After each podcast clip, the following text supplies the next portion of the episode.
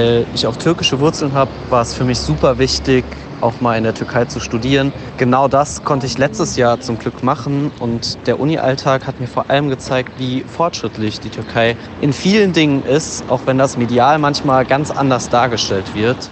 Unsere Eltern sind halt schon vor zig Jahrzehnten einfach ausgewandert. Mein Papa ist mit 17 ausgewandert, 1977. Das Palästina, von dem er immer erzählt, gibt es in dieser Form einfach nicht mehr. Das ist halt so. Die Leute sind nicht mehr so, die Leute denken ganz anders.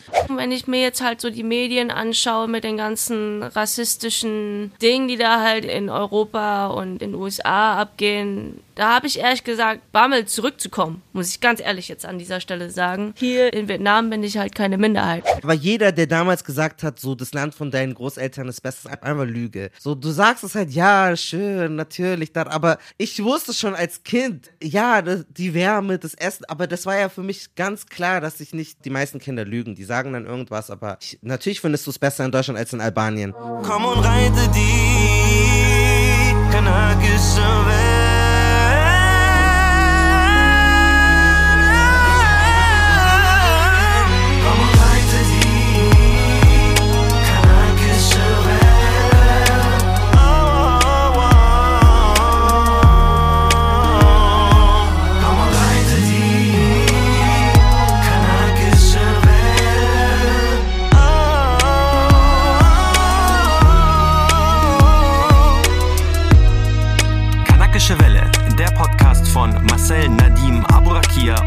Malcolm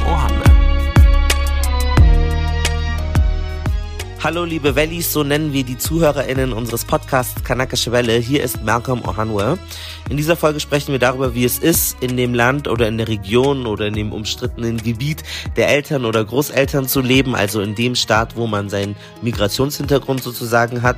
Wir haben mit Menschen gesprochen, die in Deutschland aufgewachsen sind, aber Wurzeln haben in der Türkei, in Brasilien, in Eritrea, in Ghana, in Kamerun, in Nigeria, in Vietnam. Die werden auch zu Wort kommen oder wir zitieren sie. Außerdem haben wir mit unseren Eltern gesprochen, wie es für die war, in die Länder der jeweiligen Ehepartner zu reisen, weil die aus anderen Ländern kommen. Deswegen freut euch sehr auf diese Folge, hört sie bis zum Schluss. Wie immer, macht einen Screenshot und supportet uns. Dieser Podcast ist ein Angebot von Funk, das gehört zu ARD und ZDF. Deswegen könnt ihr uns besonders auch in der ARD Audiothek hören. Jetzt aber viel, viel Spaß beim Hören. Wir sind die Kanakische Welle, der Nummer 1 Podcast zum Thema Identität im Einwanderungsland Deutschland. Wir sind Marcel Nadim Abourakia, also das ist mein Kollege und ich, Marco Mohanwe. Und wir reden zweimal die Woche über Gender, Rassismus, Kultur, Sport und versuchen das aus einem deutschen, aber postmigrantischen Blickwinkel zu machen. Postmigrantisch, weil ähm, einer unserer Elternteile ist palästinensisch, bei Malcolm ist der Vater noch Nigerianer. Und ich habe zum Beispiel das ganze letzte Jahr, oder fast das ganze letzte Jahr, okay, das ist übertrieben, die Hälfte des letzten Jahres in Palästina slash Israel verbracht. Und wir sind dann darauf gekommen, ob ihr schon mal darüber nachgedacht habt, im Land eurer Eltern oder Großeltern zu leben, dort zu arbeiten und dass halt Deutschland nicht mehr euer erste Heimat ist, sondern eure zweite Heimat. Und deswegen ist diese Episode hier entstanden, unter anderem auch, weil Malcolm nicht gerade in Deutschland ist, sondern Drumroll. Ich bin in Nigeria. Ich bin in Nigeria und ihr könnt jetzt mal ein bisschen Atmo hören. Ich beschreibe euch kurz meinen Ausblick. Da sind ganz viele schöne Palmen und ganz hohe Gebäude. Ich bin in Lagos, das ist die größte Stadt auf dem afrikanischen Kontinent. Hier leben 23 Millionen Menschen. Es ist sehr viel los. Ja, du hast ja schon ein paar Bilder gesehen. Wie fandest du das? Also man muss ja dazu sagen, die Bilder, die man aus deutschen Medien kennt, über den afrikanischen Kontinent, über Nigeria, über Lagos, über was auch immer, decken sich jetzt nicht mit den Stories, die du uns hier präsentierst. Also das sieht ja legit aus wie the place to be und, und insbesondere, weil, weil ich hier stuck bin in Deutschland in dieser Dreckspandemie. Deswegen, ich krieg auch noch Fernweh umso mehr, aber es sieht richtig geil aus, so richtig viral. Viral oder vital? Vital. Vital. Viril ist männlich Viril. und vital ist lebendig. So, das meine ich. Vital. Es sieht richtig vital aus und viel los und geil. Und du hast mir ja auch schon ein paar Stories äh, geschickt und Videos. Und I mean, ja, ich, ich verstehe auf jeden Fall, wieso du definitiv in Erwägung ziehst und das ja auch jetzt gerade machst, im Land deines Vaters zu arbeiten und zu leben und vielleicht mehr als nur einen Urlaub dort zu verbringen. Ich empfehle euch auf jeden Fall meine Reportage dazu auf dem ZDF, bei ZDF Trending. Wahrscheinlich ist es verlinkt, wenn nicht, müsst ihr das googeln. Da könnt ihr dann äh, herausfinden, was ich hier in Nigeria so beruflich gemacht habe. Ja, genau, das ist nicht das erste Mal, dass wir Folgen haben, wo einer von uns beiden irgendwie im elterlichen Ausland ist. Äh, ich bin jetzt in Nigeria. Ich weiß, dass ich bei der einen Folge, wo wir über so Beauty und so Schönheit und so gesprochen haben, mhm. war ich auch in Nigeria, glaube ich. Wir haben auch zwei Folgen, die richtig gut liefen letztes Jahr, nämlich Cancel Culture und Gute Sprache, Böse Sprache aufgenommen, als du in Deutschland warst und ich in Palästina beziehungsweise in Israel. Also ihr seht schon, wir sind irgendwie immer verbunden natürlich sowieso mit den Herkunftsländern unserer Eltern, aber wir verbringen selber auch Zeit dort, arbeiten dann auch von dort und so ist dieses Thema entstanden. Ich bin ja gerade in Nigeria als du in Palästina gewesen bist, du bist ja jetzt, hast ja längere, mehrere Monate dort verbracht. Wann kam so der Beschluss? Also, wann war das erste wo du dir nachgedacht hast, hey, ich möchte vielleicht nicht nur Urlaub machen in dem Land, wo mein Baba herkommt, sondern ich möchte einfach mal Alltag sozusagen erleben? Also diesen Beschluss gibt's eigentlich schon eine Ewigkeit. So, ich wollte schon immer mal mehr als nur ein paar Wochen in Palästina bleiben, einfach weil man kriegt einen ganz anderen Einblick, man verknüpft sich noch mal viel besser als mit der Herkunft unserer Eltern oder auch unserer Herkunft. Aber konkret war es tatsächlich einfach des letzten Jahres so geschuldet. Also 2020 war echt ein crazy Jahr. Also, ich habe mich selbstständig gemacht, ich habe richtig viel, also in meinem Leben nie unvorstellbar viel Geld verdient. Und dann, boom, dann kam die Pandemie. Und dann war es erstmal so, okay, der ist eine Pandemie. Jetzt muss ich mich von einer sicheren Selbstständigkeit so erstmal umschauen. Und dann dachte ich mir, was, was mache ich eigentlich hier in Deutschland? So, wie geht's mir überhaupt hier? Gefällt mir es hier zu leben? Oder möchte ich nicht vielleicht doch nochmal nach Palästina gehen, nach Israel? Und was bedeutet mir das auch so, dort zu leben? Und ich bin Staatsbürger, so deswegen war es für mich super easy, da einfach mal hinzufliegen und da so lange zu bleiben, wie ich wirklich möchte. Also ich habe keine Restriktion, dass ich jetzt nach drei Wochen zurückreisen muss. Und ich habe halt auch noch sehr viel Familie dort weshalb ich auch einfach bei jemandem unterkommen kann. Ich habe, das ist nicht mit irgendwie großen Umzugskosten oder so verbunden, mhm. sondern ich kann einfach jetzt in diesem Moment meine Sachen packen, dahin fliegen. Ich sage denen, yo, ich bin in dreieinhalb Stunden da. Wer holt mich vom Flughafen ab? Let's get it. Und dann habe ich nur noch so quasi die, die Restinformation außenrum eigentlich gesammelt. So, was will, genau will ich vor Ort machen? Ich wusste, okay, wir haben den Podcast, so den müssen wir sowieso am Laufen halten. Ähm, ich wusste, ich will mein Arabisch verbessern. Ich wusste, ich will paar Filme vor Ort drehen. So hat es dann auch für mich funktioniert. Ist dann ein bisschen schwieriger geworden mit Pandemie, weil in Deutschland lief es gut mit Pandemie, vor Ort eigentlich auch. Und dann, sobald ich quasi kam, dritte Welle oder zweite Welle damals und viele Lockdowns. So bin ich eigentlich erst dahin gekommen. Und es war so eine Art Kindheitswunsch, den ich mir da erfüllt habe, weil ich schon immer hin wollte. Ich wollte schon immer mehr Zeit als nur ein paar Wochen verbringen, um mich einfach nochmal mehr mit diesem Land und dem Leben und dem, dem Alltag dort beschäftigen. War das die längste Zeit, die du am Stück da warst? Ja, mit großem Abstand. Wann warst du denn das allererste Mal überhaupt in, in Palästina? Okay, an die ersten zwei, drei Mal erinnere ich mich gar nicht, weil ich so jung war. Mhm. Ich war ein Kleinkind, also nicht mal irgendwie in gehfähigen Alter. Meine Eltern haben mich immer nur von links nach rechts gesetzt. So. Mhm. Das, sind, das sind auch geile Bilder entstanden, weil immer ich, kleines, weißes, blondes Kind, neben meinen ganzen Cousins, die alle definitiv ganz dunkle Haare, dunkle Augen, äh, sehr viel dunkler als ich aussehen. Als Kind wirklich öfter, weil man auch noch keine Flugtickets zahlen musste. Sobald wir halt ein eigenes Ticket buchen mussten, also für mich und meine zwei Geschwister, ist es halt sehr teuer geworden, weshalb wir dann auch nicht mehr als alle drei, vier Jahre hin konnten. Und ich war immer nur vier, höchstens vier Wochen wegen Schulferien. Aber, aber, so. aber das erste Mal, kannst du dich erinnern, wie es war, das erste Mal bewusst? Nein, nein ich weiß, ich, das erste Mal bewusst tatsächlich, da war ich so zwölf und ich weiß noch, dass ich meine meine äh, meine Tante ist Friseurmeisterin, dass ich bei meiner Tante Haare geschnitten habe und sie hat mir so einen richtigen Kanaken Haarschnitt gegeben. Und ich habe es damals nicht, damals habe ich es gar nicht gepackt. Ich war damals so, what the fuck?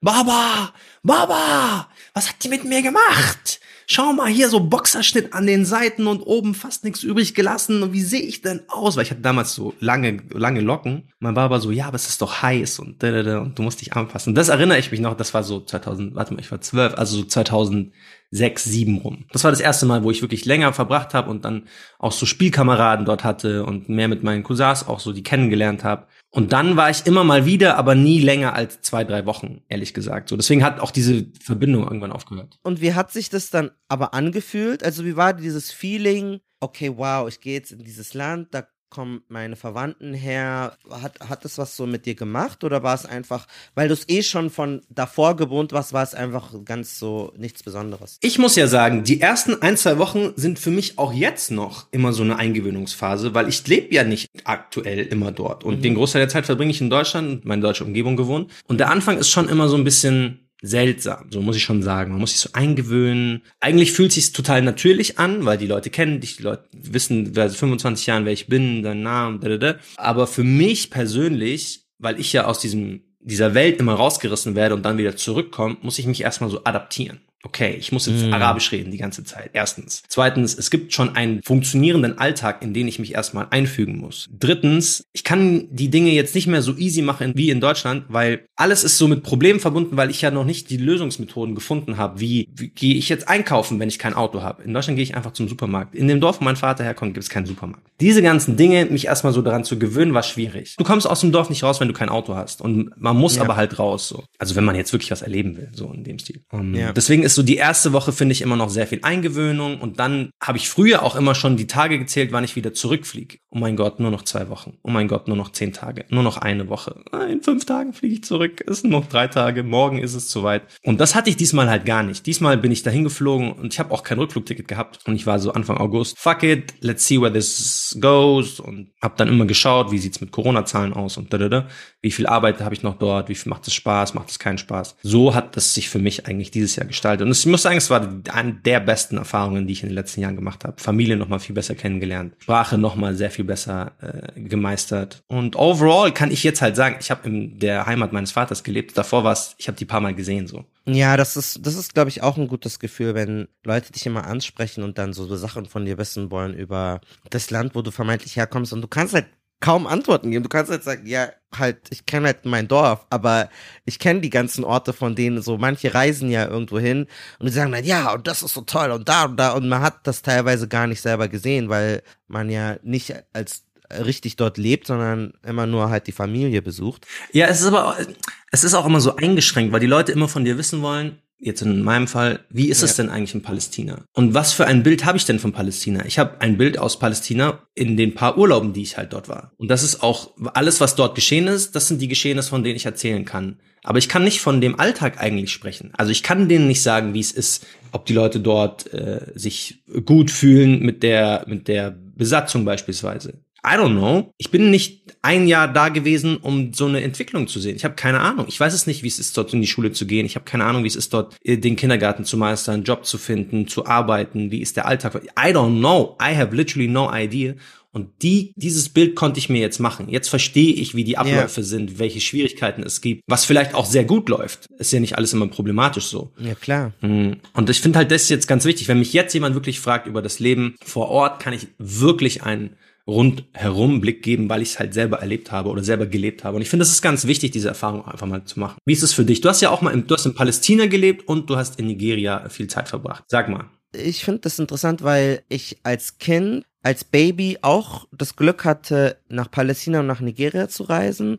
Und ich weiß, dass es erstmal gar nicht selbstverständlich ist. Also für alle Leute, die zuhören und die Wurzeln haben in anderen Ländern äh, und ihr habt es noch nie dorthin geschafft, entweder weil ihr zu dem Elternteil keinen Bezug habt oder weil ihr verfolgt werdet dort oder weil das Geld nicht gereicht hat, so mein Herz blutet einfach und es, es ist so, also wenn es euch triggert, dann hört eine andere Folge. Wenn es aber euch interessant ist, dann gebt mal eure Gedanken dazu. Ich Alhamdulillah, ich bin einfach froh, dass ich das überhaupt machen konnte, weil auch mein Papa hat einmal nur mich mitgenommen, weil meine Mama hat sich kein Visum beantragt für Nigeria und mein Bruder ist dann aus Solidarität sozusagen mit meiner Mama zu Hause geblieben und dann bin ich ja. mit meinem Papa, als ich sieben war, also ich war schon mal als kleines Baby, aber ich kann mich nicht dran erinnern, und ich mit sieben nach Nigeria. Im Nachhinein bin ich sehr froh, weil wir kommen aus einem sehr rudimentären Dorf, wo es keinen Strom und gibt und kein fließend Wasser und wir haben Plumpsklos und es ist halt heiß, gibt keine Klimaanlage, es gibt so einen Ventilator, manchmal haben wir einen Generator an, also für paar Stunden, am Abend machen wir den an, damit man halt im Dunkeln was sieht. Und dann musst du so Benzin äh,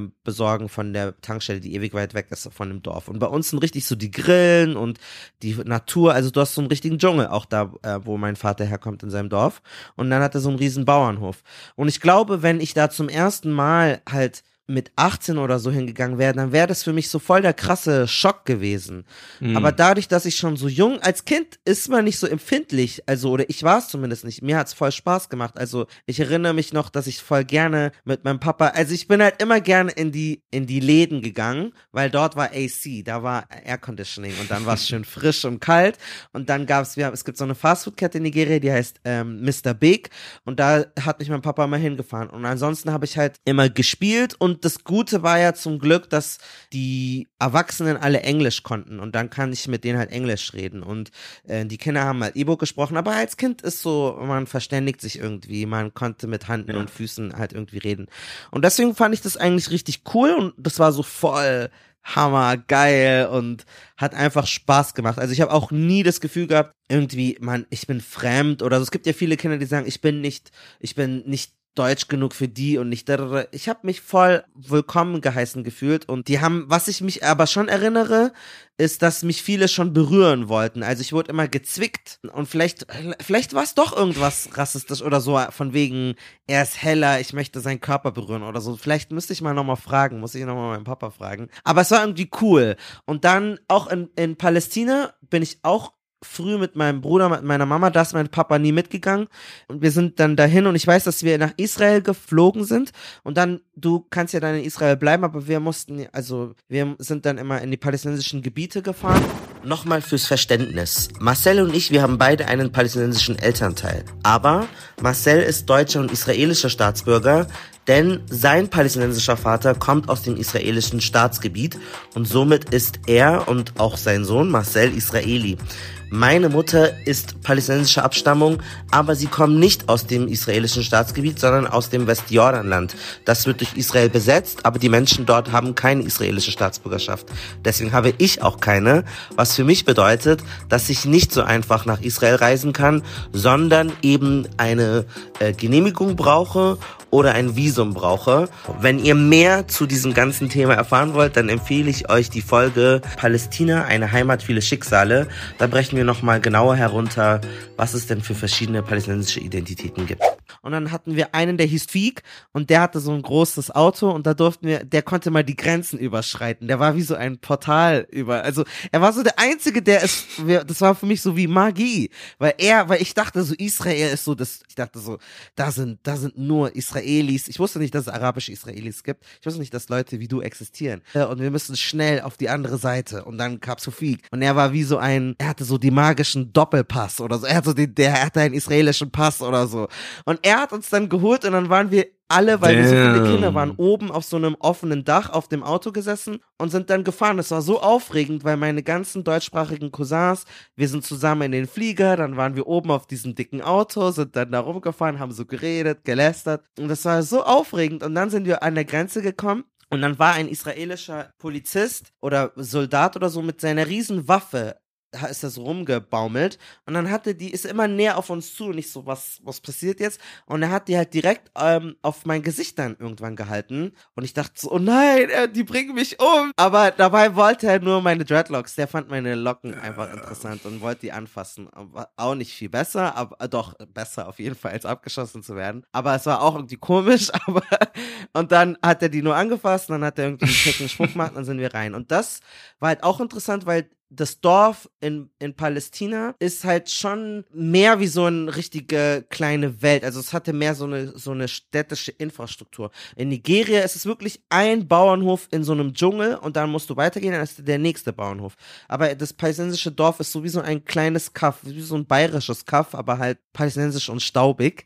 Und genau, und da ist es so ganz nett. Also ich finde immer, Ja, du hast recht, man braucht so eine Woche, aber irgendwann kennst du alle Straßen gut, man fühlt sich sicher, man läuft überall hin, man kennt die hier die Amto, die da irgendwie sitzt äh, und da mit ihrer Katze spielt und du hast die Straße schnell wie so ein Videospiel, hatte ich das Gefühl. So, du hast schnell alles gecheckt, du weißt, wo alles ist. Hier kriege ich mein Eiscreme, hier kriege ich mein Zeugs, da sind die Hochzeiten, da ist die eine Kirche und das fand ich nett, aber Ja.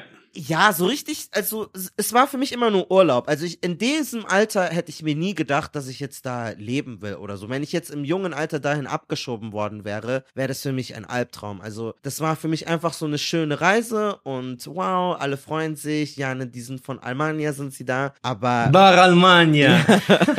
Bar Almania, also so deutsches Haus, so die Deutschen. Genau, genau, genau. Und man kriegt dann halt dann so Fragen, äh, Wayne Achsan, Hörner, oh, äh, äh, Almania oder Nigeria, weil sie wussten, ich habe ja einen nigerianischen Vater.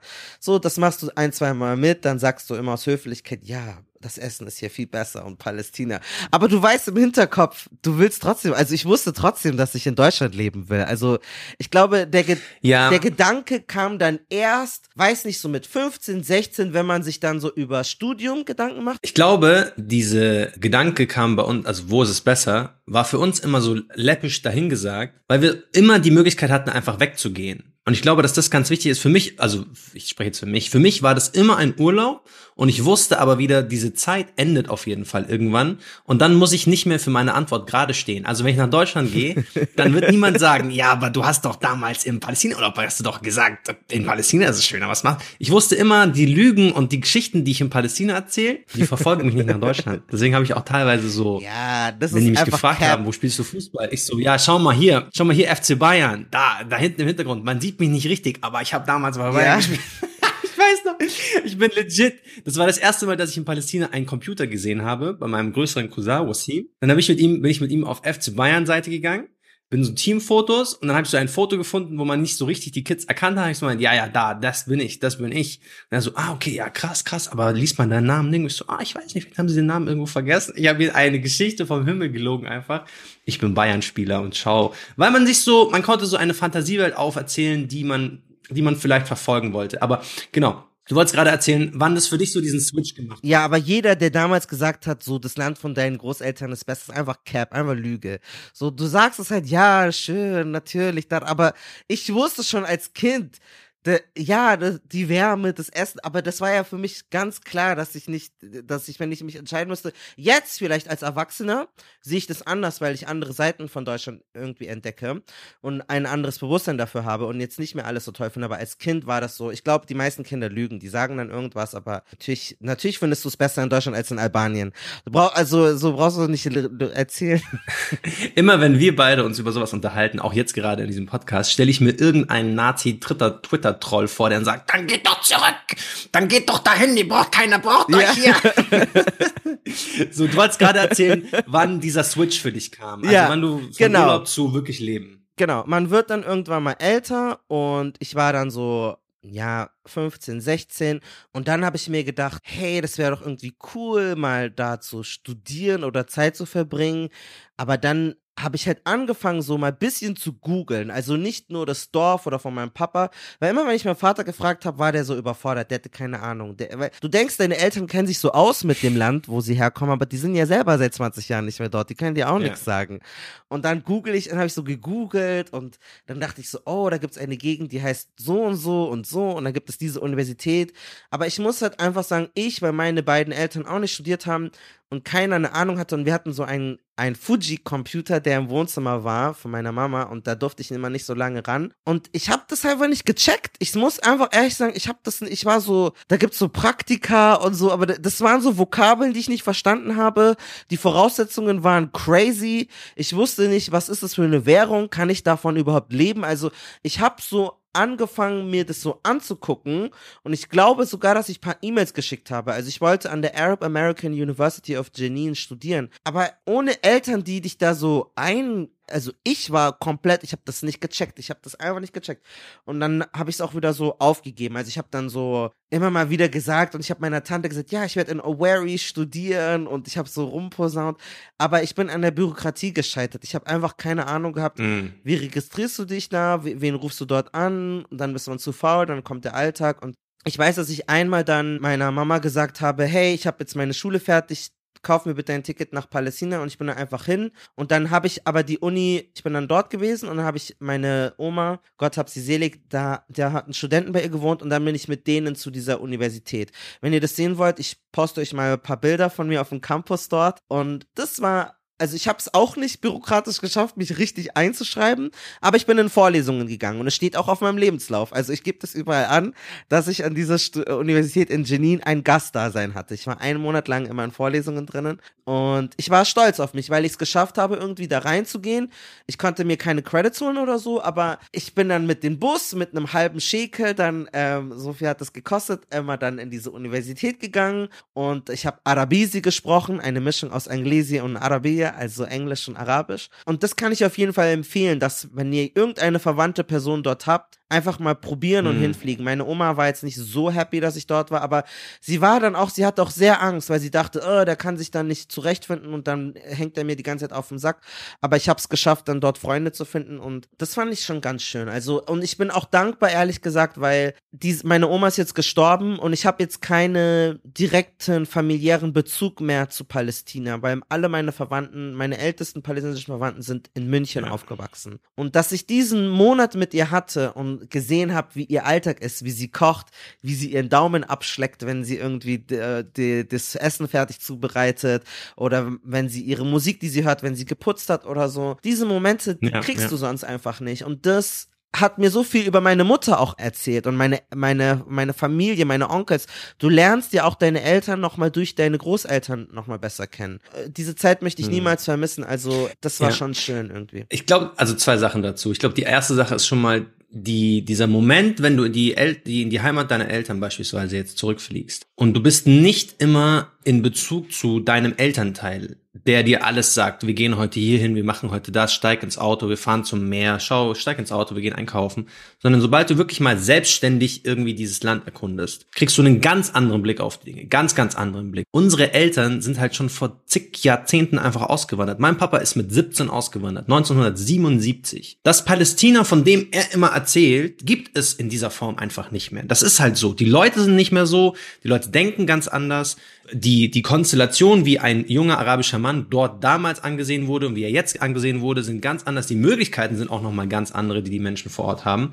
Und dann telefoniere ich mit meinem Baba und dann sage ich so, hey, guck mal, so, die sind, also du hast doch, du hast andere Sachen erzählt über dieses Land, so. Er sagt so, ja, damals, als ich dort war, war das so. Und dann merkst du auch, okay, diese Erzählungen, das stammt immer von so einer ganz anderen Welt. Und diese Welt einmal selbst zu erkunden, finde ich halt ja. extrem wichtig. Und ich finde, ich bin ein bisschen neidisch auch auf dich, weil du hast tatsächlich deine Oma einmal so richtig erlebt. Ich war immer viel zu jung, um meine Oma zu erleben und in der Zeit, wo ich sie jetzt noch hätte erleben können, waren sie entweder dann schon sehr alt, sehr gebrechlich. Also meine Oma hatte so einen 90 Grad Rücken, die ist konnte nicht mal mehr gerade sitzen ähm, und mein mhm. Opa war schon also wirklich einige Jahre sehr schwach, konnte nicht mal mehr richtig reden und man hat immer nur so mhm. so Snippets von denen bekommen. Am Telefon hast du nichts mehr von denen verstanden und da bin ich schon sehr traurig eigentlich, dass ich die nicht mal so in ihre Blüte erleben konnte, weil ich in der Form halt mhm. nie Großeltern dann hatte. Also klar, ich habe so Kinderfotos und sicher haben die mit mir als Kind spannende Sachen gemacht, aber I don't remember. Ich weiß es ehrlich gesagt nicht mehr. Und die Male, die ich dort ja. war, die waren schon da physisch, aber du hattest oft das Gefühl, dass die psychisch ganz woanders sind. Geistig war das, du konntest nicht mit denen wirklich als Mensch interagieren und das misse ich einfach.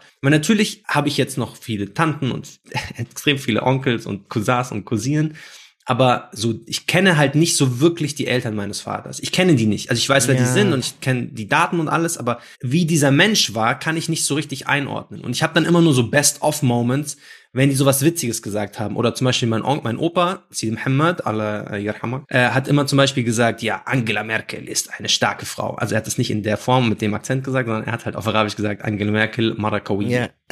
Also Angela Merkel ist eine starke Frau. Und das sind halt dann so Snippets, yeah. die bleiben in meinem Kopf, aber ich habe keine Ahnung, wie war der, wenn der sauer war, wie war er, wie er traurig war, wie war er mit mir als seinem Enkel so. Und das sind schon Sachen, da würde ich dann auch immer Leuten sagen, wenn ihr diese Chance noch habt, wirklich auch mal tiefer gehend Zeit mit euren Großeltern Eltern, Onkel, Tanten etc. zu verbringen, do it, weil diese Chancen gibt es einfach nicht nochmal. Die kommt nicht nochmal. Du wirst nicht ein neues Paar Oma, Opa bekommen.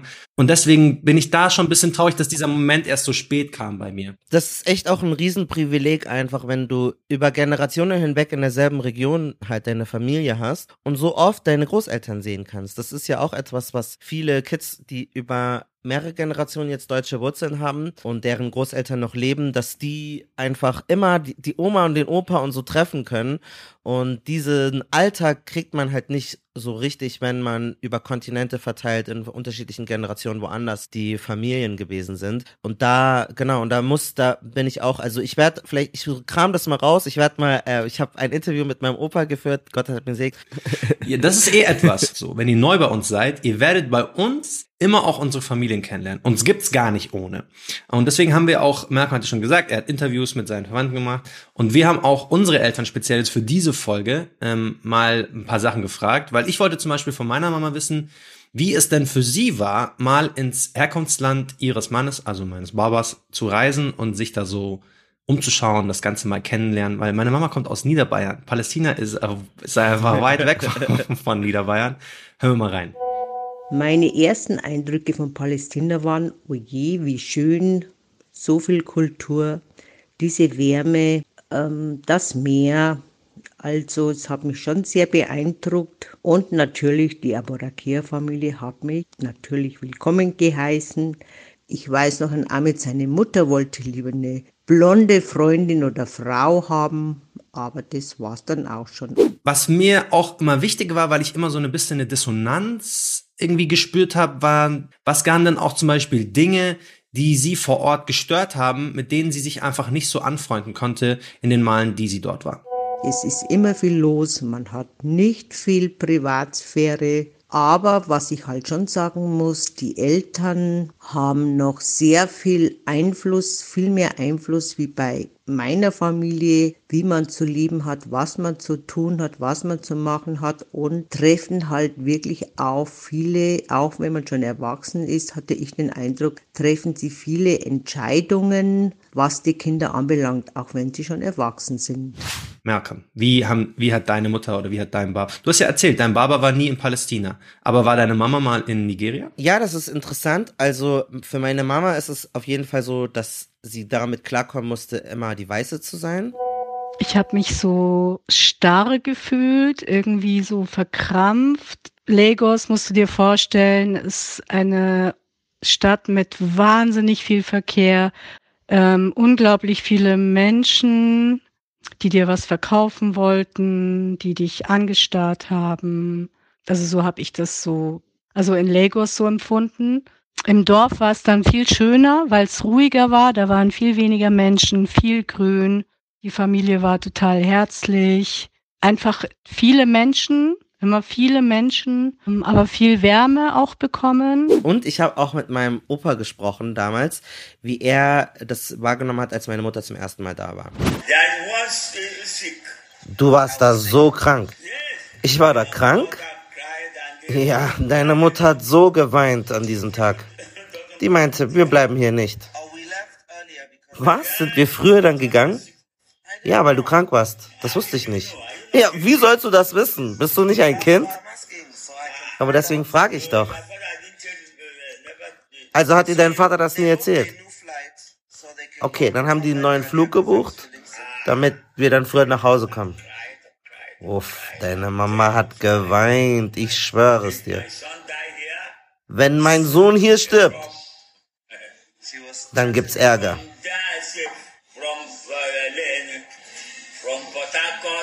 Die ist da von Port Harcourt nach Lagos in ein Krankenhaus. Und die hat sich dieses Krankenhaus angeguckt und dachte so, oh Gott, wird mein Sohn hier sterben? Oh weh.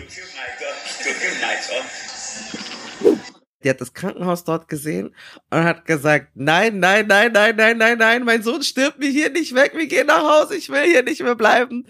Und, ähm, und ich glaube, es war zufällig sowieso, zwei Tage später war mein Flug und dann habe ich die, dann habe ich, dann haben die mir irgend so eine Brei oder so gegeben, habe ich die zwei Tage noch überstanden und dann, ich lebe ja noch. Ich meine, das waren ja nur Urlaubsreisen. Ich glaube, solche Eindrücke kann ich auf jeden Fall nachvollziehen, dass man da sich dran gewöhnen muss was ich nochmal spannender fand, ist meine Cousine äh, mit ihren Kindern, also die ist jetzt auch schon erwachsen, die hat auch erwachsene Kinder, die ist einfach mit ihren Kindern nach Palästina gezogen und die ist genauso wie ich in Deutschland geboren und hat einfach gesagt, ich mach das. Die hat einen palästinensischen Mann geheiratet. Die hat das aus dem Grund gemacht, sie wollte nicht, dass die dass ihre Kinder zu verwahrlost mit deutschen westlichen Werten aufwachsen.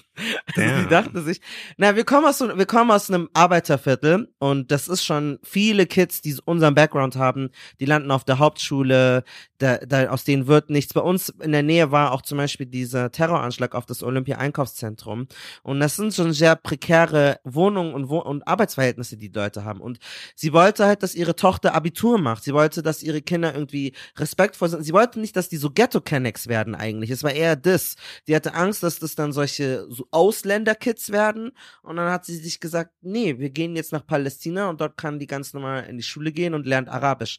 Und ich habe zu meiner Cousine gesagt, ich bin so stolz auf dich, ich finde das so cool, weil bei uns in der Familie macht keiner sowas. Wir bleiben alle, wo wir sind. Wir sind nicht so eine äh, experimentelle Familie. Und ich fand das sehr, sehr schön. Und die hatte dann Folgendes dazu zu sagen gehabt.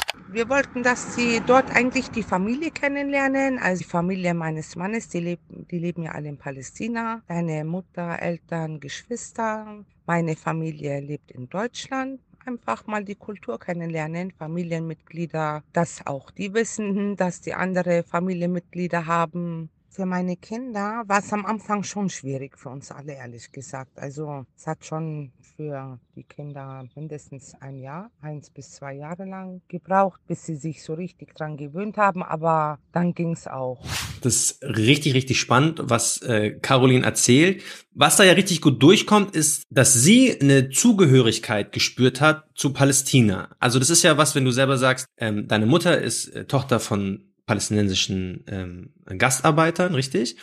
Ähm, aber diese Zugehörigkeit finde ich ist immer so ein bisschen schwer zuzuordnen, weil man ist ja immer gefangen. Also deine Mutter ist zwar Tochter von zwei Palästinensern, aber sie ist auch in Deutschland aufgewachsen. Ja. Und wir wollen jetzt so ein bisschen für euch die spannendsten Aspekte runterbrechen, die halt relevant sind für so Migrantenkids wie jetzt uns oder wie jetzt Malcolms Mutter. Und wir haben zu jeder These auch ein Zitat von Leuten, die schon mal in dem Land der Eltern oder Großeltern äh, gelebt haben. Und wir beginnen mit Zugehörigkeit. Und wir haben hier Tuimi, die ist Sängerin und lebt jetzt in Vietnam. Ich muss ganz ehrlich sagen, wenn ich mir jetzt halt so die Medien anschaue mit den ganzen rassistischen Dingen, die da halt in Europa und in den USA abgehen, da habe ich ehrlich gesagt Bammel zurückzukommen, muss ich ganz ehrlich jetzt an dieser Stelle sagen. Hier in Vietnam bin ich halt keine Minderheit. Man sieht halt auch kaum, dass ich irgendwie aus dem Ausland komme. Ich muss sagen, in Nigeria bin ich zwar eine Minderheit, aber trotzdem fühle ich mich nicht so. Und deswegen kann ich das auf jeden Fall für Nigeria nachvollziehen. Also ich bin jetzt gerade hier und ich mache hier keine äh, Erfahrungen mit Rassismus. Ich werde manchmal anders behandelt, aber wenn dann positiv. Deswegen kann ich das auf jeden Fall fühlen, was sie sagt und verstehe Twimi das schon. Wie geht's dir damit, äh, Marcel? Ich wünschte, ich könnte so eine richtig klare Antwort geben, aber ich muss einen, ich muss einen, leider einen Jein geben. Zunächst mal, mal natürlich, also als Araber in Israel oder als Palästinenser in Israel wirst du staatlich diskriminiert, äh, man kann sagen staatlich verfolgt, aber natürlich für mich als weiß gelesene Person vor Ort ist es auch oft einfach leichter und es fällt mir leichter als vielen meiner dunklen Cousins, weil ich halt nicht in diese Kategorie falle. Also wenn mich jemand in Israel, in Tel Aviv auf der Straße sieht, dann sagt er nicht, ach, Hadal Arabi, sondern er denkt sich, ja, okay, ein, ein White Boy aus Europa ist jetzt irgendwie hier oder ein jüdische Person, eine weiße jüdische Person wäre hier. Man kann ja Araber, können die das erkennen? Ja. Also ich, weil, weil ich, wir haben ja in Deutschland so den Mythos, dass alle Israelis blond und aussehen wie, oder, oder so weiß aussehen und Araber sind so braun, aber ich hat, ich, also als ich das erste Mal dort war, dachte ich so, also viele Israelis könnten halt direkte libanesische Kennex von der Street sein, also ich war Of so. course, schau mal, schau mal, schau mal. Also ich, ich spreche kein Hebräisch, so, deswegen falle ich sowieso aus dem Raster. Ja. Ich habe jetzt in dem halben Jahr, dass ich dort gelebt habe, mitbekommen, dass Juden sehr klar zuordnen können, okay, wenn jetzt eine eine arabische Person beispielsweise Hebräisch redet, man kriegt das raus. Also die merken auf jeden Fall, okay, das ist jetzt Mm, ein keine, das ist jetzt kein äh, Mizrachim-Jude. Ähm, so, deswegen man man steht halt schon raus. Misrachim sind arabische jüdische Menschen, die sozusagen in Herkunftsländern Marokko, äh, Libanon, Ägypten, was Ja. auch immer haben. Also äußerlich kann man die nicht jüdisch unterscheiden. Äußerlich sieht Ja. der arabische, also der, der Mizrachim-Jude genauso aus wie der Palästinenser, aber am Hebräisch erkennen die das. So, ich spreche kein Hebräisch, ich spreche nur Englisch dort ähm, oder halt dann Arabisch, wenn da andere Araber sind. Deswegen, ich kann so ein bisschen untertauchen in dieser Welt. Deswegen fällt es mir halt sehr viel leichter. Ich erlebe auch anderen Rassismus und deswegen ist es für mich so eine Jein. I see what she's saying, aber Ist es jetzt dort sehr viel besser als in Deutschland? I don't know. I don't, ich habe keine klare Also du hast das Gefühl, sobald du jetzt erkennbar bist als Araber, dann hast du eigentlich vielleicht sogar schlimmere Diskriminierungsprobleme als wie du sie in Deutschland hättest. Es gibt einfach klaren Rassismus dort gegen Palästinenser. It is what it Mm. is. Und ich habe einfach dort auch klar. in dem halben Jahr so viel Erfahrungen, negative Erfahrungen gemacht. Immer wenn ich mich sozusagen als Palästinenser geoutet habe, dann habe ich halt negative Rezeption sozusagen gehabt. Und dann dachte ich mir, okay, ich kann mich in Deutschland als Palästinenser, als Araber outen, kann negativ sein, muss es nicht zwangsweise. Dort war es in den Fällen, die ich es gemacht habe, meistens negativ. Aber ich kann halt untertauchen als diese International Guy. Dann rede ich Englisch, rede kein Arabisch, ich bin der Marcel, ich bin aus Deutschland, da, da, da. Aber es ist für mich jetzt nicht so, nicht so eindeutig, wie es jetzt für sie war. Es ist jetzt nicht so wie für Leute, die halt zwei Eltern aus einem Land haben, wo in dem Land die Menschen auch noch der Mehrheitsbevölkerung angehören, diese Heimathafen. Da gibt es einen sehr guten Talk, den ich empfehlen kann von Moshtari und Sintogen, die von Minderheiten sprechen, weil Sintogen, er spricht davon, dass er ja Tamile ist und seine Eltern aus Sri Lanka kommen. Aber in Sri Lanka sind die äh, herrschenden Menschen äh, Singalesinnen. Und es bedeutet, es gibt manche Menschen, die sind Minderheiten in Deutschland und haben dann zwei, weiß ich nicht, äh, iranische Eltern. Aber im Iran haben sie wenigstens ein Land, wo sie der mehrheitsethnischen Bevölkerung angehören. Aber wenn du Tamile bist oder Palästinenser oder Uigure oder Kurde, für, Men für Völker, die keinen Nationalstaat haben, funktioniert diese Rechnung gar nicht, weil dann bist du dort trotzdem immer noch die Minderheit. Also es ist sehr, sehr wichtig, sich auch nochmal dessen bewusst zu werden, dass Migra nicht gleich Migra ist. Es gibt auch Unterdrückungsformen innerhalb der Herkunftsländer. Und ich glaube, umso mehr nochmal, wenn du so Mixed Identities hast, wie ich jetzt zum Beispiel. Also ich Ja. bin, obwohl ich vor Ort im, on paper der Palästinenser bin, bin ich trotzdem der deutsche Palästinenser, auch in Israel. Ja. Wenn ich jetzt in die, in, Ja. nach, nach Bethlehem zum Beispiel gehe, dann merken die trotzdem, dass ich nicht einer von denen bin, sozusagen, weil mein Ja. Arabisch vielleicht schlechter ist, meine Aussprache nicht so hart ist wie bei anderen zum Beispiel. Also die merken immer, du bist so ein bisschen die Odd Man Out, das legt sich nach einer Weile, aber im ersten Moment checken die sofort, okay, irgendwas ist Ja, aber du hast ja auch keine richtigen Strukturen, wie zum Beispiel, klar, du hast eine israelische Staatsbürgerschaft, aber andere Leute, die jetzt jüdische Israelis sind oder in irgendeinem anderen Land der Mehrheitsbevölkerung angehören,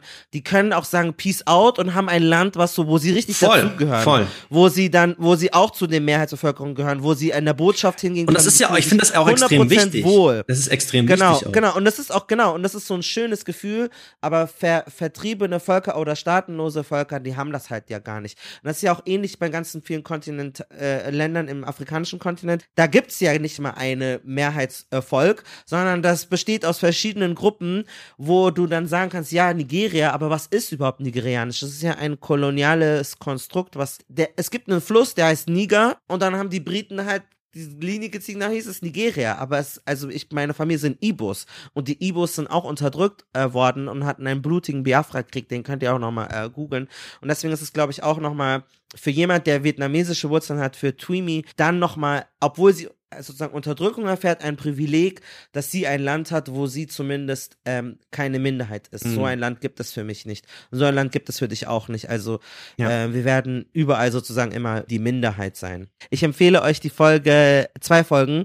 Unsere allererste Folge, also die die erste Folge, bevor wir bei Funk gewesen sind, Growing Up Halbpali, wo ich drüber spreche. Und bei äh, antischwarzen Rassismus unter Kennex, die empfehle ich euch auch. Dann könnt ihr erleben, was äh, mir in Palästina so an antischwarze äh, Gesinnungen untergekommen sind. Ich habe noch mit jemand anders gesprochen in einer Reportage, die ich gemacht habe. Und zwar war das Adebantu. Den hören wir jetzt. Ich kann für jeden Afropäer, Afrodeutschen nur empfehlen, komm zurück.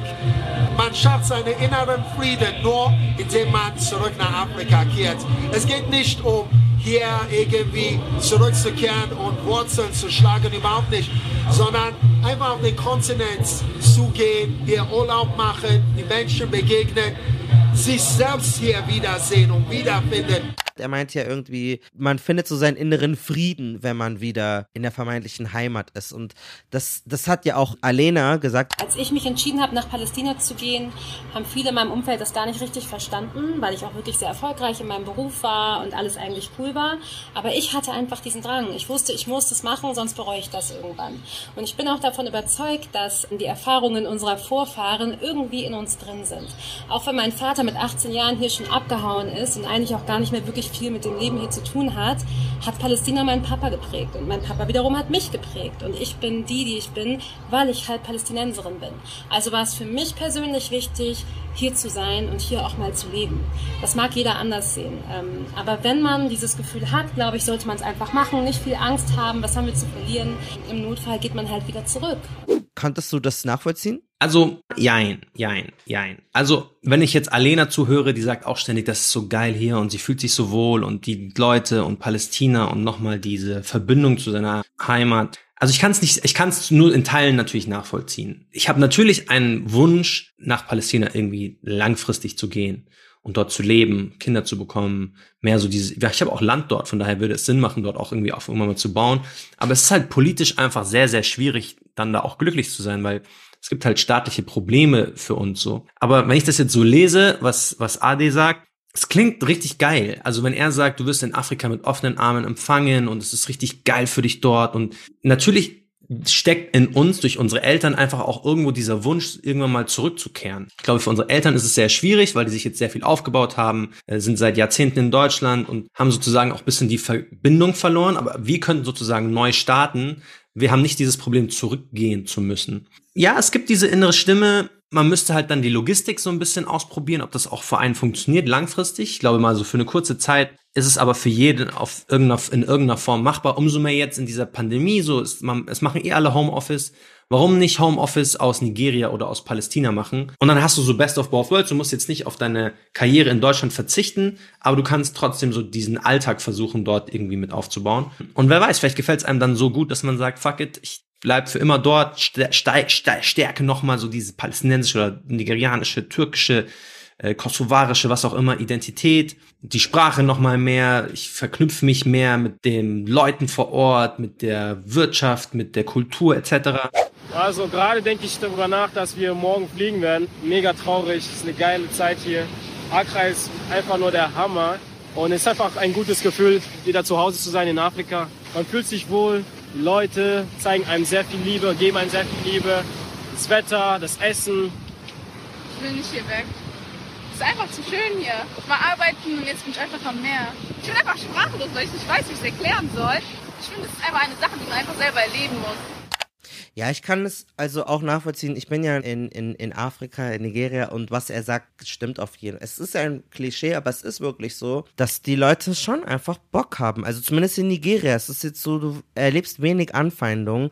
Ich habe zum Beispiel gehört, in der Türkei sei das anders. Dann werden Deutsch-Türken oder Deutsch-Türkinnen als Alamanche irgendwie verunglimpft und das ist so, also ich weiß jetzt nicht wie. Wenn ihr äh, türkische Wurzeln habt und in Deutschland lebt und in der Türkei schon gewesen seid, dann äh, gebt mir eure Meinung dazu ich ähm, würde, das würde mich interessieren. Aber ich habe auch mit einem gefragt, der hat in der Türkei seinen Erasmus zum Beispiel, auch geil zum Beispiel. Weißt du, das ist auch so, das ist auch ein Privileg, zum Beispiel, wenn man in europäischen Ländern seine Eltern hat, so Polen oder Spanien oder so, dann kannst du zum Beispiel so ein Erasmus-Semester dort machen. Das hätte ich auch gerne gemacht, aber meine Herkunftsländer waren jetzt nicht so im Angebot. Manchmal denke ich mir, Deutsch-Türke sein, ich will es mir jetzt nicht wünschen, aber es ist schon geil, weil Türkei ist schon geil.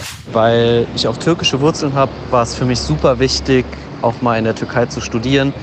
Genau das konnte ich letztes Jahr zum Glück machen und der Uni-Alltag hat mir vor allem gezeigt, wie fortschrittlich die Türkei in vielen Dingen ist, auch wenn das medial manchmal ganz anders dargestellt wird. Mein Leben in Istanbul hat mir aber vor allem auch den sozialen Druck aufgezeigt, der in Deutschland herrscht. Davon will ich mich äh, in Zukunft nicht mehr beeinflussen lassen und das ablegen. Und dieser Punkt, dass er sagt, dass er sein Herkunftsland, was er immer als defizitär, als schlechter, als ja weniger entwickelt äh, wahrgenommen hat, wo die Leute nicht so klug sind, das kann ich 100% fühlen, das verstehe ich vollkommen, weil also, äh, jetzt, wo ich selber hier in Nigeria bin und die Vielschichtigkeit sehe, so, meine Familie ist halt eine Arbeiterfamilie, mhm. aber es gibt eine riesige Mittelschicht. Es gibt Leute, die sind irgendwelche Sozialwissenschaftler, es gibt Leute, die sind nur BWL-Köpfe, es gibt Leute, die sind äh, Bauernschlau. Es gibt alles, ich sehe so viele selben Gesichter wie in Deutschland. Es ist alles ähnlich, die Strukturen, die Viertel, natürlich ist es immer ein bisschen anders, das Essen ist anders, aber man merkt, wie viel mehr man eigentlich gemeinsam hat, wie, wie ähnlich die Gesellschaften aufgebaut sind und wie komplex komplex das ist und dass man in Deutschland halt immer nur so ein Abziehbild immer von jeder Nation und da kannst du drei Charaktereigenschaften reinpressen und drei Qualitäten und das wird dem einfach nicht gerecht und das hat mir so ein Selbstbewusstsein gegeben, als ich für mein Volo das geschafft habe, das erste Mal hier für die Deutsche Welle zu arbeiten, einen Monat. Das war für mich so, glaube ich, ein ultimativer Boost einfach so. Yeah. Also And the author of that report, Malcolm Ohanwe, joins us from Lagos. Malcolm, how do Nigerian musicians make a living when they don't get royalties? They make them through partnership deals. So actually, when you enter the country of Nigeria, you will see the singer Burna Boy smiling at you with a bottle of star beer in his hand. Ich habe ja damals, ähm, als wir die Schönheitsfolge gemacht haben, war ich dort und ich glaube, das hat mi- mich in meinem Leben enorm geprägt, weil ich zum ersten Mal ohne meinen Vater hier gearbeitet habe. Ich war hier auf Business. Ich war nicht einfach, um mit meiner Familie zu chillen, sondern ich war, ich habe das, was ich als Kind mit 17, 18, wo ich gegoogelt habe und überfordert war und wie schaffe ich das, das habe ich jetzt erfüllt. Ich kann hier richtig Taxis fahren und mit den Leuten reden und Essen bestellen und äh, Handykarte aufladen und das, was Manuel wahrscheinlich in der Türkei erlebt hat, so diese ganze Komplexität zu sehen, was cooles alles hier läuft, mal allein meine Stories zu machen, ja, das, das fühle ich 100 Prozent. Das Einmal zu dem Defizitär absolut, weil uns wird ja auch vorgegaukelt, dass alles, was in Deutschland passiert, Qualitätsmerkmale hat, alles, was anderswo Ja. passiert, eigentlich defizitär ist. Wo ich wiederum jetzt gegen argumentieren würde, depends on what. Wenn du zum Beispiel dein Auto reparieren möchtest, wirst du in Deutschland auf einen Termin warten müssen. Es dauert alles lange. In Palästina fährst du einfach in ein, in ein Garage, dann sagst du, Ismail, hier, das ist kaputt, der holt zwei, drei andere, die reparieren das on the spot. Am Ende sagen sie sogar, passt schon, du brauchst gar nichts bezahlen, weil du warst nett, weil du bist ein was auch, was auch immer und so, dann lassen sie dich wieder fahren. Das sind so die einfachen Dinge, wo ich dann jetzt erst im Alltag erlebt habe, wie schnell das alles funktioniert. So mein Cousin wollte ein Auto kaufen, der hat seinen Nachbar genommen, die sind zu irgendwem gefahren, kamen mit zwei Autos zurück. So funktioniert es halt einfach nicht hier. So ist immer alles sehr offiziell hier, Bürokratie. Da, da, da, da fühle ich auf jeden Fall so die, in der Einfachkeit liegt eigentlich die Qualität, nicht in der Komplexität, so. Ja, und ich, aber ich muss da auch wieder einhaken. Ganz oft passiert es, dass Leute, auch die das gut meinen und die selber auch so diesen Background haben, auch Jeboa zum Beispiel macht das oft, ist kein Disrespect, auch in seinen Videos. Alles, was immer irgendwie geordnet ist oder so, dann heißt es immer, ja, das ist europäisch oder diese Gegend ist sehr europäisch oder da, da, da. Und ich verstehe das im Schnitt. Es gibt Schnittmengen und wahrscheinlich im Schnitt ist es im Deutschen so, dass viel Bürokratie ist und da, da, da. Aber der Faktor ist wahrscheinlich gar nicht jetzt kulturell oder das Land, sondern es ist fast immer die soziale Schicht. Also das ist die Erfahrung, die ich gemacht habe. Und deswegen versuche ich wegzukommen und zu sagen, oh, das ist ja Deutsch, weil Deutsch ist dann oft immer Code für Dinge, die eigentlich subjektiv gut sind oder entwickelt sind, sondern ich sage einfach, das ist eine äh, wohlhabendere Gegend oder das ist eine besser situiertere Gegend. Ich versuche, das nicht immer so zu connecten, weil ganz oft, ja, aber das ist ja nicht das richtige Afrika und da Hm. ist es ja so wie in Deutschland. Ich so, nein, das ist einfach, es ist eine Oberschicht, aber es ist nicht, die sind nicht europäisch, sondern das ist einfach eine andere Schicht. Und es bedeutet nicht, dass wenn jetzt irgendwie eine Gegend ist, wo in, da haben wir auch in dem Reiseknigge-Folge, wo alles verwahrlost ist in, in Deutschland oder so, dann ist es jetzt nicht weniger deutsch. Das ist auch eine deutsche Gegend, die halt, das ist eine deutsche äh, äh, äh, Unterschicht, wo es mal bisschen wilder, oder was heißt wilder, wo es halt anders ist. Aber es gibt natürlich so Schnittmengen, es ist auch schwierig, es gibt auch Mentalitätssachen, wo egal wie reich oder arm jemand ist, es ist einfach kulturell bedingt. Ja. Aber ich, ganz oft setzt man halt alles, was eigentlich objektiv einfach nur gute Verhältnisse sind, gleich mit europäisch äh, oder hoher Standard. Und, und ich kann auch verstehen, woher das kommt, aber ich versuche das irgendwie, ich versuche da irgendwie loszu, loszukommen von, weil ich mag das immer nicht, wenn ich in irgendeiner Bar bin oder ein Restaurant oder sonst wo und dann sagen die Leute, oh, das ist ja so europäisch oder so westlich. Das finde ich einfach nicht. Es ist einfach eine, eine andere Gegend so. Und das ist, das bedeutet nicht, dass es weniger afrikanisch ist. Es sind trotzdem afrikanische Leute, die das machen oder die diese Wohnungen Mhm. bewohnen oder die diesen Lifestyle pflegen. Ich glaube, da muss man wegkommen, dass dieses Gut und Böse und diese Hierarchisierung, und das haben wir ja auch gelernt in der, in der Folge, wo wir über die Sprachen gesprochen haben, dass wir das oft internalisiert haben und das einfach lernen, wenn wir irgendwie uns mehr damit beschäftigen. Du hast es ja auch schon angesprochen, wir haben jetzt den Faktor Zugehörigkeit irgendwie gehabt und auch so das Thema, so die eigene Identität stärken, aber auch so Privilegien anzuerkennen. Ja, ja. Wir können halt hin und her reisen und äh, haben teilweise mehrere Reisepässe. Ich habe einen nigerianischen, einen deutschen, du hast einen israelischen, einen deutschen. Viele Leute sind ja unfreiwillig in den Ländern, aus denen wir ausgereist sind, weil es ja auch triftige Probleme gab, sonst wären ja unsere Eltern wahrscheinlich nicht ausgewandert. Ich merke das halt schon, dass ich zum Beispiel in Palästina merke ich das auch, dass ich zum Beispiel halt mich durch Israel bewegen kann und durch Palästina und ich fühle mich einfach wohl und ich habe keine Probleme, weil ich bin einfach immer der Deutsche, so wie du das gesagt hast. Du bist irgendwie westlich. Und in Nigeria merke ich halt auch, dass zum Beispiel ich als hellere Person öfters irgendwie, ja, wo reinkomme in Läden oder so oder äh, nicht die Security nicht mich richtig kontrolliert, weil die denken, ich werde eh nichts anstellen. Und dazu habe ich eine gute Story. Dazu habe ich eine sehr gute Story. Also, ich war mit meiner Tante und mit meiner Cousine, obwohl Lockdown war, in einem benachbarten Dorf um Fahim, um neue Kleider für meine Tante zu kaufen. Die hat da so eine gesehen, die hat so Nähereien und sowas gemacht, Stickereien. Die wollte da unbedingt hin und ich hatte ein neues Auto, weil ich mir eins gemietet hatte. Gesagt, komm, ich fahr dich. Elena, meine Cousine, meinte, ja, sie will auch mit. Okay, wir fahren. Wir fahren hin. Es ist aber dann Lockdown auf einmal. Die haben diese Stadt legit zugemacht. Und Stadt zumachen heißt nicht wie hier, dass irgendwie eine Mail oder ein Tweet oder sowas rausgeht, wo es dann heißt, Pressemeldung, hey, ihr dürft jetzt erstmal nicht raus von 8 bis um 12, sondern dort heißt Stadt zu, es steht Polizei am Ortseingang, am Ortsausgang und du darfst einfach nicht mehr weg. Aber wir mussten ja zurück. Wir fahren zurück, wir kommen zu dieser und dann sagte irgendwas auf Hebräisch zu mir. Hinten saß meine, meine, meine Tante äh, mit Hijab, neben mir meine Cousine. Und dann hat er, er hat sofort gemerkt, wir sind Araber. Und dann sagt er irgendwas mhm. zu mir so, ja, wohin willst du, was machst du? Und ich sag nur so, ja, red mal Englisch mit mir. Dann hat er mich schon so angeschaut.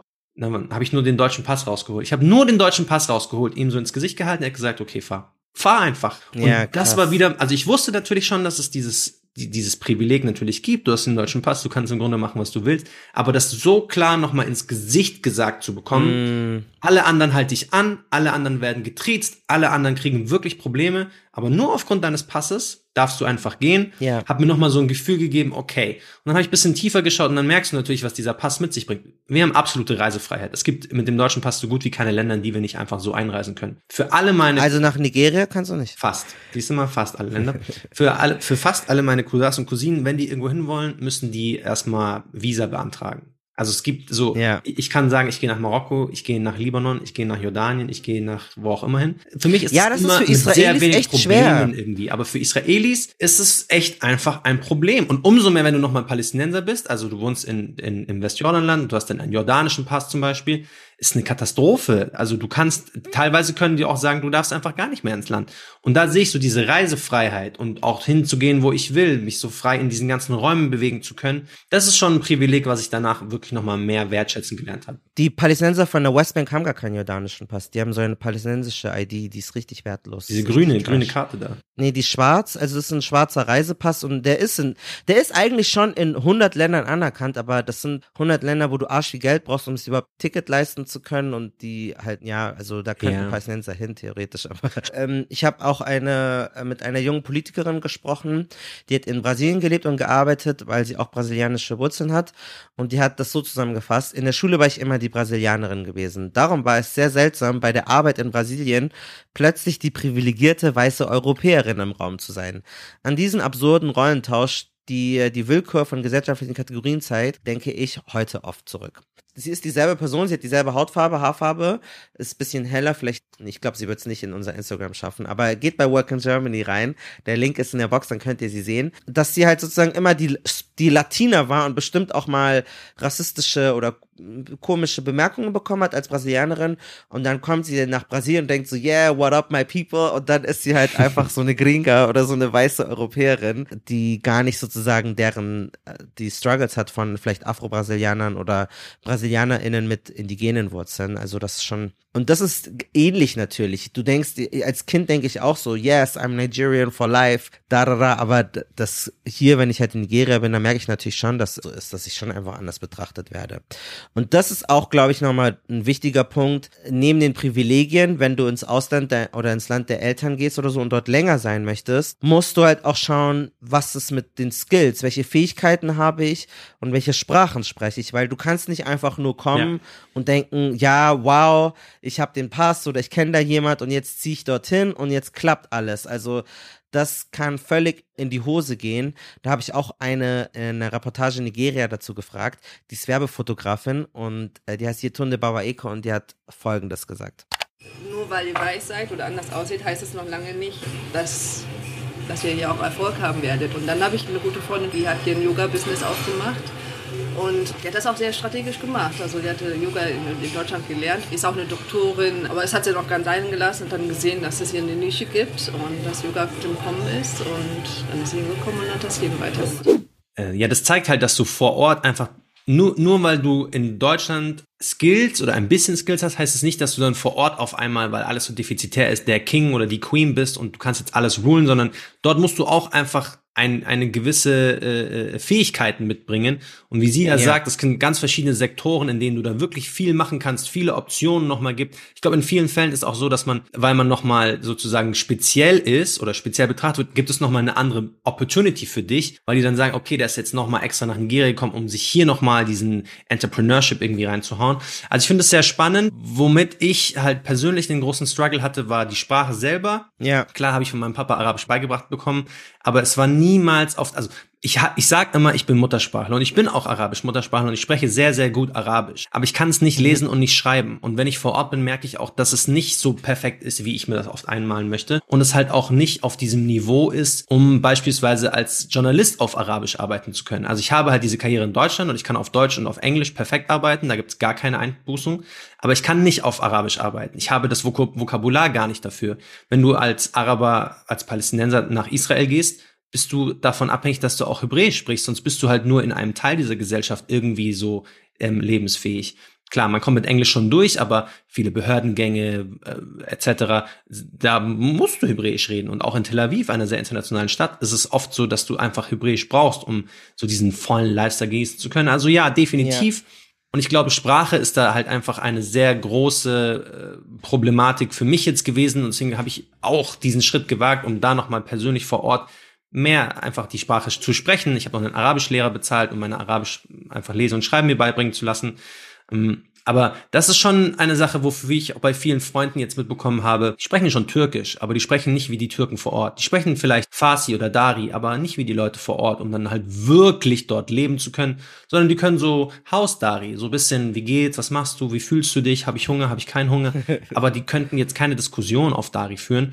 Und ich glaube, das ist dann schon immer so ein bisschen auch der Level, wo man dann also, davon nochmal urteilen ja. kann, reicht es, um diesen Schritt zu wagen. Das mag jetzt in Nigeria vielleicht ein bisschen leichter sein, weil halt Landessprache auch Englisch ist. Aber genauso, aber trotzdem, wenn man wirklich auswandern will, kann man nicht denken, ja, oh, ich gehe jetzt nach Rumänien und ich bin jetzt der King, weil ich komme aus dem vermeintlich cooleren Deutschland, sonst wären ja meine Eltern da nicht ausgewandert. Das reicht einfach nicht. Also das ist genau wie du sagst, dann versucht die Sprache zu lernen, versucht, dass ihr dort Leute kennt und habt eine besondere Idee, die dem Land auch was bringt, die etwas Neues irgendwie liefert ja. und, ähm, irgendwas Cooles ist, was ihr mitgeben könnt. Das ist halt schon so, du brauchst schon irgendwie so ein Alleinstellungsmerkmal. Also was ich durch meine Recherche herausgefunden habe, was mir alle erzählt haben. Ich habe ja selber jetzt nie richtig diesen Schritt gemacht, so richtig auszuwandern, aber ich glaube, dass wenn ich jetzt in Nigeria mich, also ich muss so meine Lane finden, ich muss irgendwas Besonderes machen und kann jetzt nicht mich nur darauf ausruhen, dass ich jetzt Lightskin bin. Also das äh, kann halt einfach schnell in die Hose gehen, so wie, so wie sie das beschrieben Aber ich glaube zum Beispiel, dass sich da schon eine Chance verbirgt, weil ich mir jetzt überlegt habe, möchte ich zum Beispiel als Journalist mal in der arabischen Welt arbeiten. Dann dachte ich mir, okay, was ist denn eine Expertise, die ich jetzt mitbringen würde, die jemand vielleicht vor Ort nicht hat, wo ich dann mein Sprachdefizit irgendwie ausgleichen kann. Und ich bin halt ein deutscher Sportjournalist, der die Bundesliga beispielsweise jetzt sehr, sehr gut kennt, die deutsche Fußballkultur etc. Und es ist etwas, was schon auch sehr gefragt ist. Und dann ist das zum Beispiel meine Expertise. Ich kann nach beispielsweise Katar gehen, ähm, und über Fußball reden aus dieser deutschen Perspektive. Ich kenne den europäischen deutschen Fußball sehr ja. gut. Und das ist so, was ich dann mit reinbringen kann. Ich kann jetzt nicht einfach erwarten, ich bin in, in Deutschland ausgebildeter Journalist, die werden mich irgendwie Nein, genau. Hände ringen, kommt zu mir, wir bezahlen dir wie viel nee, Geld. Du, musst halt, du genau, musst, du musst halt Special Edge irgendwie haben. Oder du bist einfach ganz klassisch wie Nabat, zum Beispiel, der afghanische Wurzel, der ist einfach Arzt. Der Bruder ist Arzt. so, Ärzte brauchst du überall.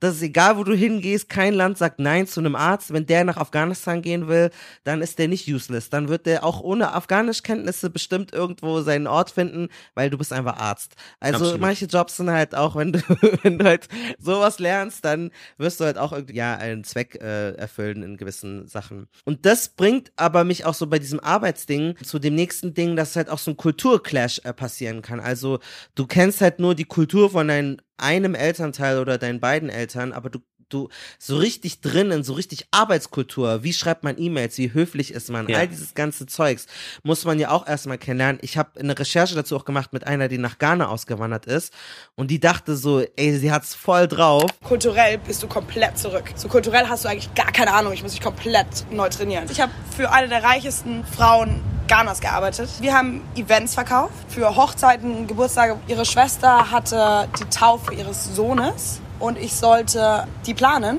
Und dann hat sie mich dort anrufen lassen und die Schwester hat mir einfach einen Hörer aufgegeben. Und dann habe ich irgendwie nochmal zurückgerufen und dann meinte sie, sie hat jetzt keine Zeit für mich. Und dann hat sie ihre Schwester angerufen und meinte, also hatte ich schon jemals irgendwo gearbeitet? Und ich war so völlig, ich dachte ich war doch super professionell. So, also ich, ich habe doch hier komplett abgeliefert. Also es war das schlimmste Telefonat, was ich in meinem Leben hatte. Dass ich einfach viel zu kalt war, viel zu strukturiert und dass da überhaupt keine Energie war. In Deutschland, wie verkaufst du was? Du bringst den Fakten, du zeigst, was kann ich wie machen. In Ghana ist mehr, wie ist unsere Connection, so wie verstehen wir uns? So wenn du in Ghana jemand anrufst, sagst du Darling oder Sweetheart. War für mich, warum? Ich kenne ihn doch gar nicht. warum soll ich jetzt Darling? Hast du das bei dir gemerkt, so, wow, kulturell, da sind Probleme? Ja, also wir haben ja schon mal in der Folge zu Sexismus in Connection Communities drüber geredet, dass es da so Dinge gibt, mit denen wir halt nicht d'accord sind, weil wir irgendwie in dieser deutschen Gesellschaft aufgewachsen sind. Und wir haben halt einfach durch unsere speziellen Identitätsmixe immer so zwei Backgrounds und dadurch dann so eine neu geschaffene Lebensweise, die so Alltagsgepflogenheiten, eine neue Sprache, wo man sich so zwischen Arabisch, Deutsch, Englisch irgendwie zurechtfindet, ähm, neuer Mix auch von so Religion, also wie wir das interpretieren. Also man wächst so als bikulturelles Kind immer in so einer Normalität auf, die es eigentlich ja gar nicht so geben würde. Und man macht so ganz besondere Erfahrungen und man hat dann ganz besondere eigene Kompetenzen, die dann aber in diesem Land irgendwie gar nicht so applicable sind. Also das, was ich für mich mit so palästinensischem Lifestyle irgendwie verbinde, ist gar nicht der Lifestyle, den die Leute vor Ort haben. Da fühlt man sich dann schon immer so dazwischen in so einer Welt und man ist dann so fremdländisch ein bisschen. Zum Beispiel, ich habe angefangen zu fasten, ja. Und ich dachte mir so, ja, ich will so mehr mit diesem Palästinien, muslimischen Lifestyle mich auch mehr identifizieren. Ich will das mal nachvollziehen können, wie das meinen Verwandten vor Ort geht. Und ich habe letztes Jahr gefastet und dann bin ich so zu meinen äh, Verwandten geflogen und dann haben wir so ein bisschen drüber geredet. Und ich sage so, ja, hey, natürlich habe ich gefastet. Und die haben mich alle angeschaut wie Autos, die alle so, wir fasten nicht. Wieso fastest du? Wieso, wieso, wieso redet jetzt der Deutsche von Fasten? Und alle meine Tanten so, ja, mashallah, oh mein Gott, er hat gefastet. Und meine Cousins alle so, wir trinken, wir rauchen, wir daten, wir wild, so. Warum machst du jetzt hier auf Halali? Und ich war dann so, damn. Ich hatte in meinem Kopf dieses Bild, dass es diese Grundreligiosität gibt und jeder hat so diesen Grundkanon von kein Alkohol, kein Schwein, Fasten, Beten. Keiner von denen fastet, keiner von denen betet, alle saufen. Und deswegen, klar, es gab so diesen völligen Kulturclash dann, wo ich mir dann erstmal so dachte, okay, ich muss auch noch mal mein eigenes Bild von vor Ort neu definieren. Und was mich auch zum Beispiel so dazu bringt, dass es natürlich viele Dinge gab vor Ort, die ich einfach so nicht für mich irgendwie akzeptieren konnte.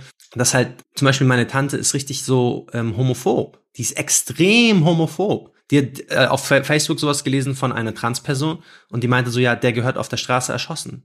Ich war so, wow, also bist Krass. und ich meinte dann so zu ihr, ja, aber wer bist du? Du darfst doch keine Person richten. Die einzige Person, die das darf, ist Allah. Und sie war so, nein, nein, nein, der, der mit mir, wir sind uns einig. Diese Person gehört auf der Straße erschossen. Und es sind dann schon so harte Statements, wo ich mir unsicher bin, ob ich die so in der Form irgendwie in meinem deutschen Klar, gehört hätte. meine, meine palästinensische Familie ist auch voll, die sagen ganz schlimme Dinge über Muslime oft, weil die sind Christen und auch über jüdische Menschen. Also es ist auf jeden Fall anders als jetzt weiße deutsche Menschen, die antisemitisch sich verhalten. Das haben wir auch in der Folge besprochen, wo es genau um das Thema geht, Antisemitismus. Aber das ist trotzdem etwas, wo man dann schluckt, wenn ich sogar Studenten getroffen habe in dem Dorf von meinem, von, in Palästina, die dann sagen, Hitler was a strong, good man und so. Und dann denke ich so, wow, unangenehm. Und du weißt schon, dass er dich mit verbrannt hätte, so. Und ja, but he fight for his people. Und das ist halt so, okay, also ganz schlimm. Und ich glaube, manche meinen das irgendwie auch irgendwie lustig oder pubertär. Man muss auch so sehen. Ich glaube, damals, die waren jetzt Studenten, die, also, ja. Es, nein, nein, nein, nein. Ich, ich glaube, da, es, gibt, es keine Ausrede, aber ich denke, aber ich denke schon, es gibt schon manche Leute halt, die, wenn sie halt so in diesem Coming-of-Age-Alter sind, so 17, 18, dann testet man so die Grenzen aus und ich habe auch bestimmt ganz komische, so diese Lepra-Krankenwitze und so. Also das ist crazy, aber es ist auch was Palästinensisches drinne so und und das merke ich auch in Nigeria. Meine eigene, meine eigene Cousine sagt so, dass ihre Tochter wird putzen und schrubben und kochen und sie muss einen Mann bekommen. Und äh, ihr Sohn, das ist optional, aber dem wird sie das jetzt nicht beibringen. Und der kann Fernsehen gucken, aber die Tochter muss in der Küche zugucken und lernen. So. Ja. Und die würde sie schlagen, wenn sie sich die Dreistigkeit nimmt, während die Mutter kocht, nicht mit in der Küche zu sein, sondern Fernsehen zu gucken. Und dann war ich auch schon so, okay, wow, excuse me. Und das sind natürlich dann manchmal so Dinge, wo, aber wo es, wo ich dann eigentlich gut finde, weil das glaube ich gar nicht unbedingt, wie gesagt, das ist glaube ich gar nicht immer nur eine Herkunftsland, weil vielleicht hast du dieselben Diskussionen auch mit deiner niederbayerischen Familie. Da hast du wahrscheinlich auch kulturelle Barrieren und äh, Sachen, die die ganz anders sehen als du. Also das ist oft einfach auch Land und Stadt und einfach, ja. dass du nur ein paar Straßen weiter oder in eine andere Schule gegangen bist. Also es ist gar nicht unbedingt immer nur das Land. Was ich aber schon in Nigeria, was ich am Land festmachen muss, hier musst du sehr laut und aggressiv sein und dir alles einfordern. Du kannst nicht so schüchtern sein und das was was ich lernen musste, so diese Stadt ist wie so ein Bulle und du musst lernen, sie so reiten zu können. Und wenn du es im Griff hast, dann geht es. Und das war etwas, wo, ähm, wenn du erstmal zart beseitet bist aus so einem hübschen München, dann ist es, glaube ich, erstmal schwierig, mit so einem, mit so einer sehr lauten Stadt klarzukommen. Mhm. Und ich glaube halt schon, es sind ja immer diesen Germania-Videos, aber so die Deutschen, wir sind so direkt und ähm, das ist in Nigeria zum Beispiel auch so. Also ich weiß, ich muss sogar ehrlich sagen, im Vergleich jetzt zu den Leuten, die wir gehört haben, Alhamdulillah, aber ich muss sagen, in Nigeria komme ich kulturell. Die sehen mich, aber sobald ich dann anfange zu reden, dann sagen die, ah, okay, die fragen mich dann, hä, warum klingst du so, weil die nicht checken, dass ich halt Nigerianer bin. Ja. Und dann fühle ich mich eigentlich so ganz passt eigentlich. Also man muss sich halt gewöhnen, dass es ehrlich gesagt habe ich in Deutschland mehr kulturelle Probleme, als obwohl ich Deutscher bin. Ja. Die Leute kommen nicht klar, wenn man laut ist, wenn man, ja. wenn man selbstbewusst ist, wenn man ein großen, farb, buntes Outfit hat, wenn man prunkvoll ist. Diese Sachen gibt's nicht in Nigeria. Dieses Problem habe ich gar nicht. Das ist so, es ist so, du gehst voll unter. Also bei mir ist glaube ich umgekehrt. Wo wir, wo wir wieder beim Twitter-Nazi sind, der jetzt sagt, ja, dann bleib doch vor Ort, du musst gar nicht zurückkommen. Ja, ja, ja. Also ich habe das, ich muss leider, ich habe dasselbe oder ein ähnliches Fazit. Ich habe auch, ich würde jetzt problemlos mich irgendwie dort einfügen, so von mir aus jetzt irgendwie, von der Art und Weise, wie ich handle, wie ich rede, wie ich mich gebe, so das ist gar nicht irgendwie problematisch. Malcolm hat es am Anfang gesagt, macht einen Screenshot, teilt die Folge bei euch in der Story auf Twitter mit euren Freunden, Familie, gebt uns aber auch unbedingt ganz, ganz viel Feedback. Wir antworten auf alle DMs, auf alle Sprachnachrichten. Sagt uns, ob ihr euch das vorstellen könnt, im Land eure Eltern oder Großeltern wirklich zu leben, mal mehrere Monate dort zu verbringen, euer ganzes Leben dahin zu verschieben. Und wenn nein, dann könnt ihr uns auch gerne eine Nachricht schreiben, warum das für euch nicht passt. Ihr findet uns auf Twitter, auf Instagram, die Kanakische Welle oder natürlich auch uns privat, Marcel Aburakia, Marcel Nadim, Malcolm Ohanwe. Vielen, vielen Dank fürs Zuhören. Wenn ihr die Folge bis hier gehört habt, dann schreibt unser aktuellen Instagram-Post äh, die Flagge von euren ähm, Großeltern und Eltern, wo die herkommen. Also wir werden es in dem, in dem Post nicht sagen, dass ihr das posten sollt, sondern das ist nur, wenn ihr wirklich bis hierhin gehört habt, dann wissen wir das nämlich, dass ihr so weit gehört habt. Da müsst ihr dann postet die Flagge und die anderen wundern sich dann, warum ihr die Flagge da rein postet. Oder ihr könnt eine Banane posten. Nee, dann denken Leute, vielleicht ist so racist. Ihr, äh, eine Kokosnuss. ihr könnt eine Kokosnuss posten. Mach, mach dann diesen Falafel-Emoji. Falafel-Emoji. Kebab, postet den Kebab. Yalla, bis zur nächsten Folge. Bye. Komm und reite die kanakische